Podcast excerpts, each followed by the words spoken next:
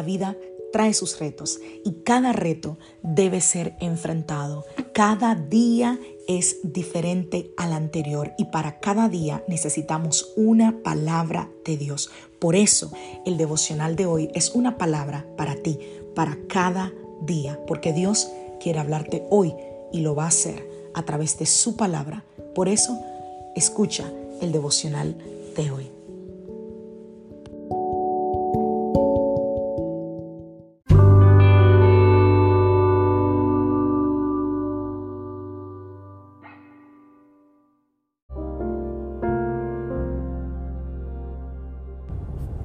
Devocional del día de hoy el ayuno y la mano de Dios. Vamos a la palabra del Señor, al libro de Romanos, capítulo 12, verso 2. No imiten las conductas ni las costumbres de este mundo, más bien dejen que Dios los transforme en personas nuevas al cambiarles la manera de pensar. Entonces aprenderán a conocer la voluntad de Dios para ustedes, la cual es buena, agradable y perfecta. Proverbios capítulo 3, versos 5 y 6. Confía en el Señor con todo tu corazón. No dependas de tu propio entendimiento. Busca su voluntad en todo lo que hagas y Él te mostrará cuál camino tomar. Muchas veces al nosotros no entender o no estar de acuerdo con la voluntad de Dios, confundimos nuestros deseos o nuestras opiniones los planes que el Señor tiene para nosotros. Por ejemplo, nosotros sabemos que a través de su palabra eh, es como recibimos dirección, ¿no? Como sabemos la voluntad de Dios. Pero algunas veces al recibir la respuesta que Dios nos está dando, no es la que queremos. Entonces, a veces hay personas que dicen, bueno, voy a ayunar para mover la mano de Dios a mi favor como si nosotros con nuestros, eh, nuestras disciplinas espirituales, ayuno, oración, silicio, podemos torcer el brazo de Dios. Y aclaremos algo, no se ayuna para mover la mano de Dios. Se ayuna para ver la mano de Dios y para dejar que ella trabaje con nosotros. Muchos de nosotros fuimos enseñados erróneamente cuando nos decían que el ayuno y la oración podían mover la mano de Dios.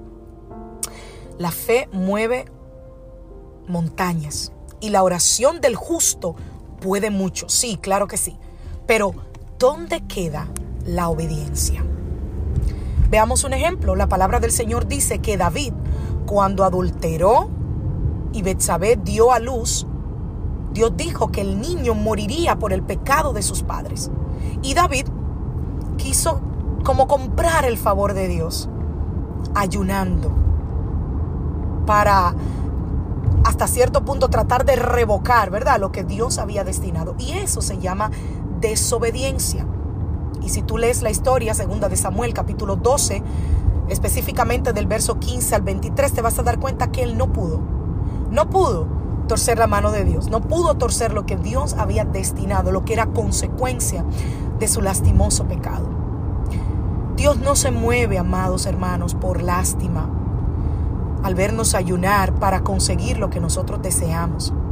Si nosotros desde el principio no estamos siendo obedientes a lo que ya el Señor ha escrito en su palabra, a lo que ya Él nos ha hablado, no vamos a conseguir absolutamente nada ayunando si estamos desobedeciendo no estaríamos, como dijo alguien, no estaríamos ayunando para conseguir su favor.